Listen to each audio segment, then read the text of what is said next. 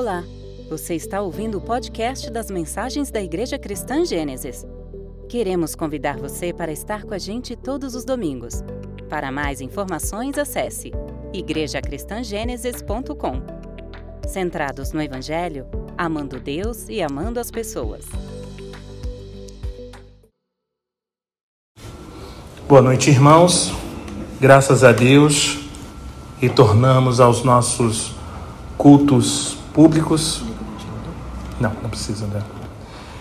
E motivo de muita alegria e felicidade, porque mais um ano o Senhor nos permitiu de estarmos aqui é, para juntos louvarmos, adorarmos e bendizer o seu santo e sublime nome.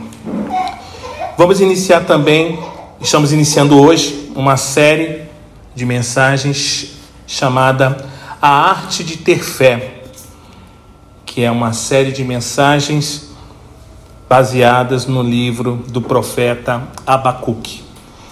Eu quero já te convidar a você abrir a sua Bíblia em Abacuque, capítulo 1. Abacuque, capítulo 1. Vamos ler os versos, o verso de número 1. Vou me ater apenas a esse verso. Como sempre, eu inicio as séries apenas com um verso, um ou dois no máximo para que a gente possa. Eu só vou introduzir hoje essa série, tá? Só uma, pequena é, introdução. Abacuque capítulo 1, verso de número 1 diz assim: Todos abriram, amém? Ajuda aí, seu, seu José André. Abacuque capítulo 1, verso número 1.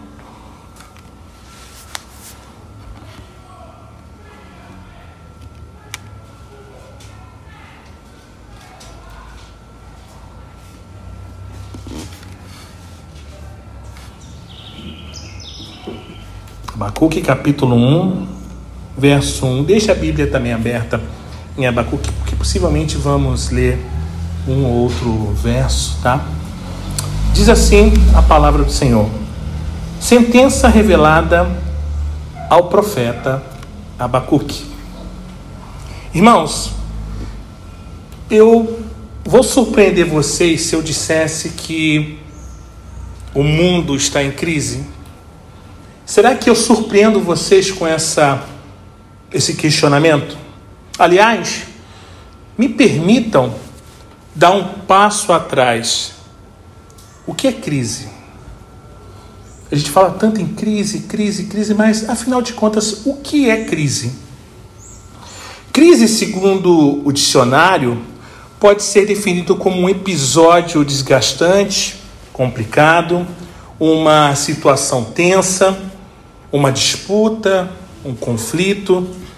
Crise também pode ser um estado de súbito desequilíbrio ou desajuste nervoso, ou talvez um desajuste emocional. Crise também pode ser uma eventual manifestação repentina de um sentimento agradável ou desagradável.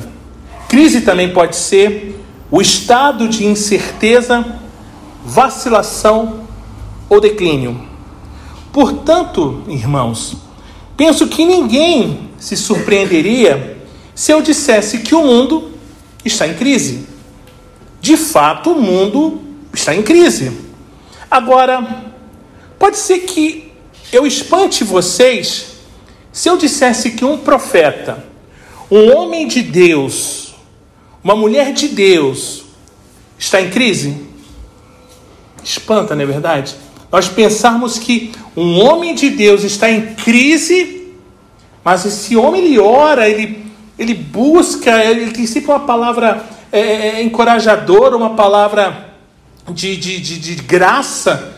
Essa mulher, ela ora, ela sempre tem uma palavra encorajadora, animadora, ela está em crise. Ora, pastor, mas será que homens e mulheres de Deus entram em crise, pensa naquela pessoa que você costuma colocar no mais alto patamar de fé. Um elevado patamar de fé. Pensa nessa pessoa.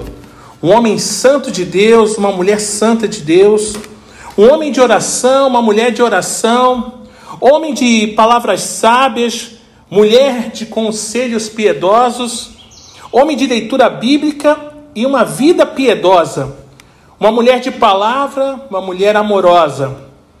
Essa pessoa entra também em crise, pastor? Será mesmo, pastor, que entra em crise? A minha resposta para vocês é sim, é possível. Por mais estranho que pareça, a bem da verdade, crentes em Jesus, até os crentes mais piedosos, não são feitos à prova de crises. Ninguém é, nem mesmo os profetas de Deus estão imunes a passar por crises. Além de Jó, todos nós conhecemos bem a história de Jó, o profeta Abacuque é outro exemplo clássico na literatura cristã de que até os mais piedosos sofrem com crises.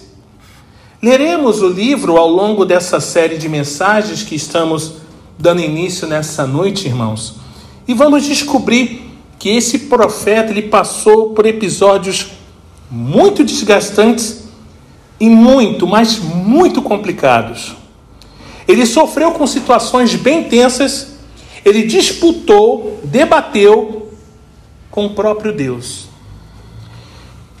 Vale lembrar que Abacuque ele jamais negou sua fé no Deus de Israel, mas nem por isso deixou de viver crises profundas.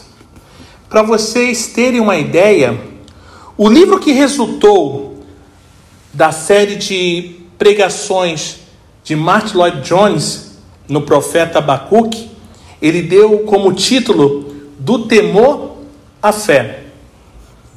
Charles Feinberg, em seu excelente comentário bíblico dos profetas menores, ele chama o seu estudo em Abacuque de problemas de fé. O saudoso pastor Isaltino Gomes, por exemplo, ele escreveu no seu comentário bíblico que Abacuque é um profeta em crise. Não é um incrédulo, é um homem de fé, mas com crise. A introdução Hernando Dias Lopes, na sua introdução, no seu comentário em Abacuque, ele imprimiu o seguinte subtítulo: Como transformar o desespero em cântico de vitória. Na introdução da Bíblia anotada sobre o livro de Abacuque, ela faz o seguinte comentário: O livro de Abacuque nos apresenta o quadro de um homem que confiava em Deus, mas que estava perplexo diante da vida. Mas por que isso? Por que perplexo? Porque ele estava em crise.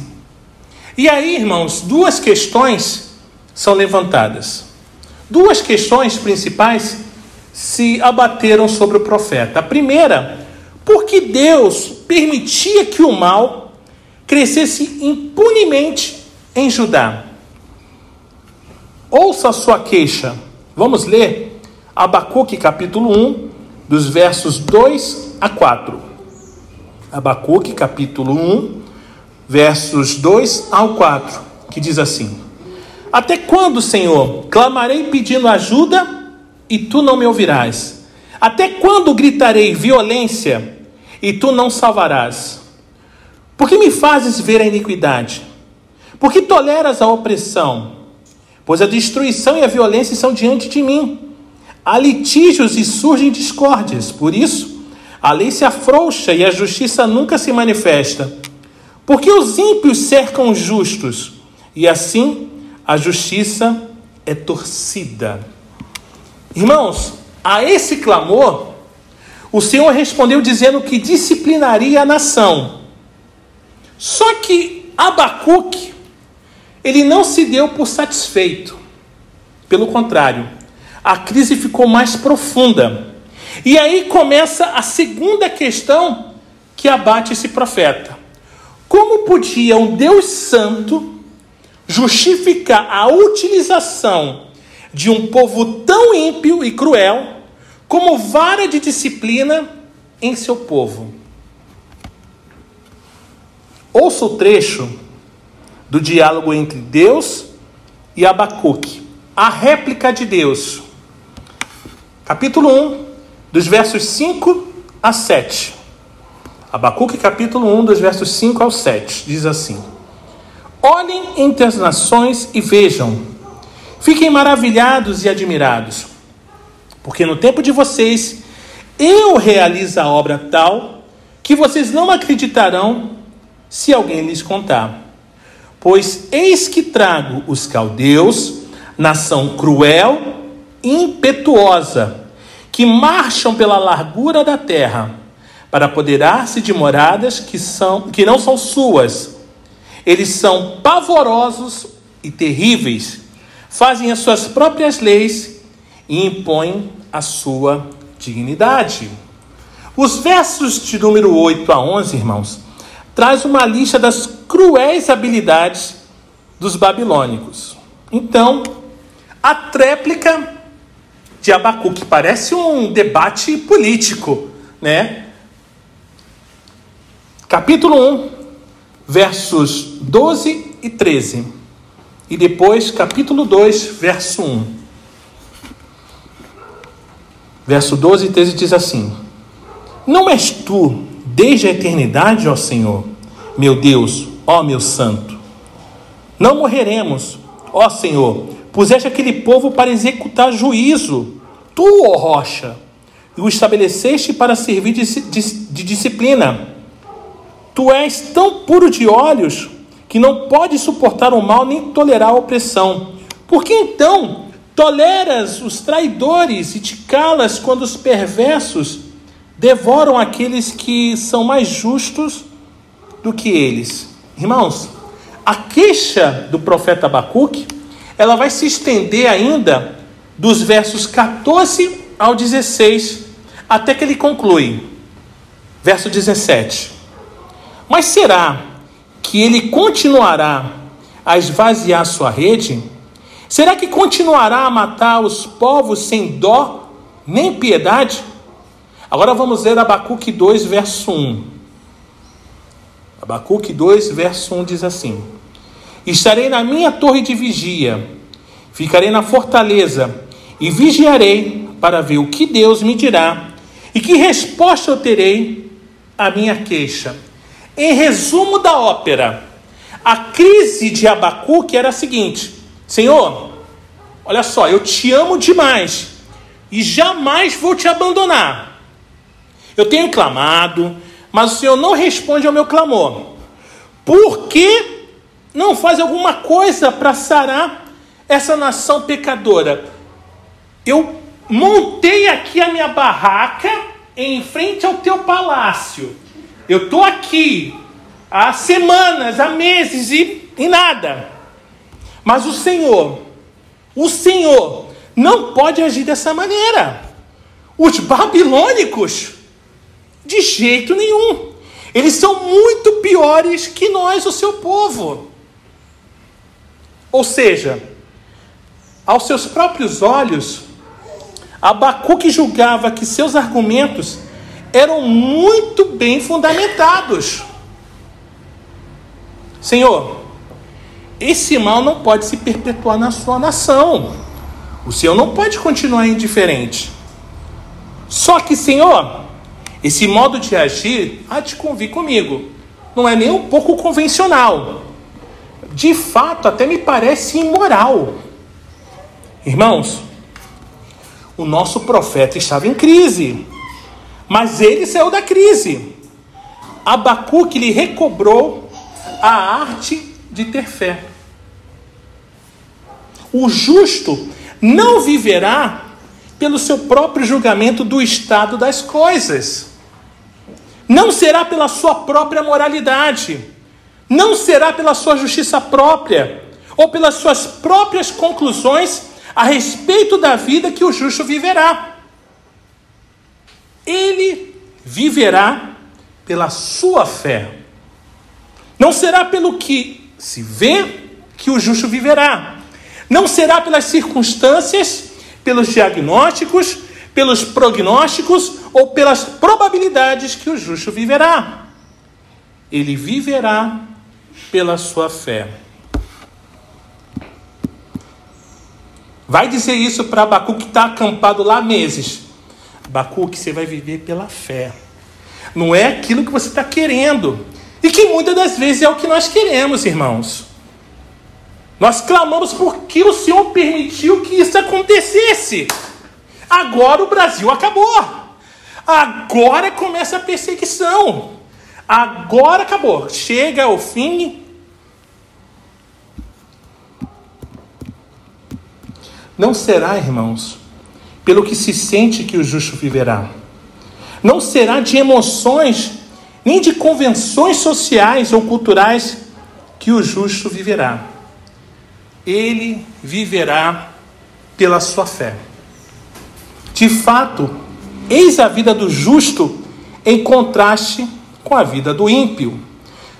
Verso 4 de Abacuque 2 diz assim: Eis que a sua alma está orgulhosa, a sua alma não é reta nele, mas o justo viverá pela fé. Ah, eu sei. Como eu sei? Não é fácil viver pela fé. Dede e eu que, digamos, podemos falar, não é natural viver pela fé. Viver pela fé, irmãos, é um dom da graça de Deus. É fruto da obra do Espírito Santo, comprada pelo sangue de Cristo. Viver pela fé é uma arte que se aprende a cultivar. E nós precisamos aprendê-la se quisermos vencer o mundo. Os gregos antigos, eles desenvolveram a arte de argumentar para se vencer qualquer debate.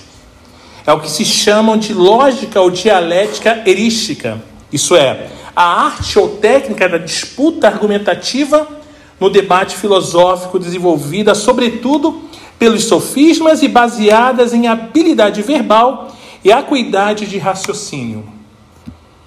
Tudo isso para se vencer debates ou disputas Deixa eu dar só um. fazer uma observação.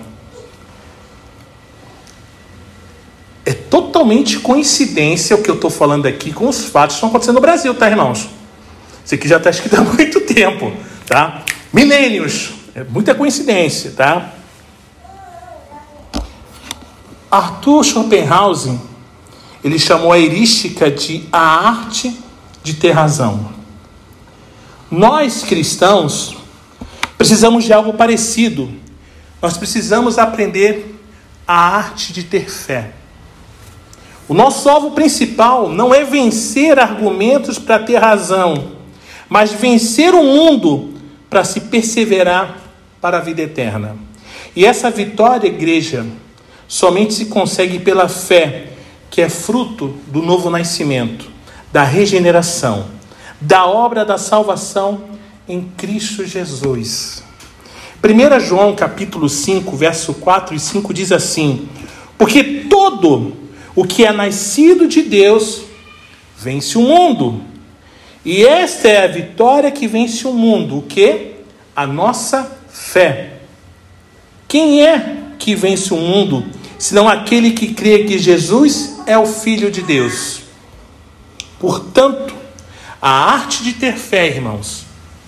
Aprender e desenvolver a arte de ter fé será o nosso objetivo com essa série de mensagens no livro do profeta Abacuque. A arte de ter fé para vencermos a batalha contra o mundo, a carne e o diabo em nossa peregrinação para a vida eterna com Deus através de Jesus Cristo.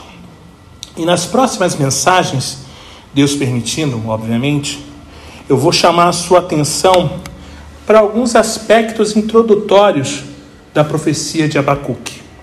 Olhando para a vida e obra de Abacuque, três lições iniciais são extraídas para a arte de ter fé, irmãos. A primeira, a fé não descarta a razão.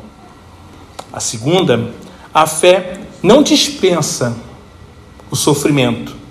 E o terceiro, a fé não desperdiça a tribulação. Então, assim o Senhor nos permitindo, no próximo domingo vamos dar continuidade essa série. Que Deus nos bendiga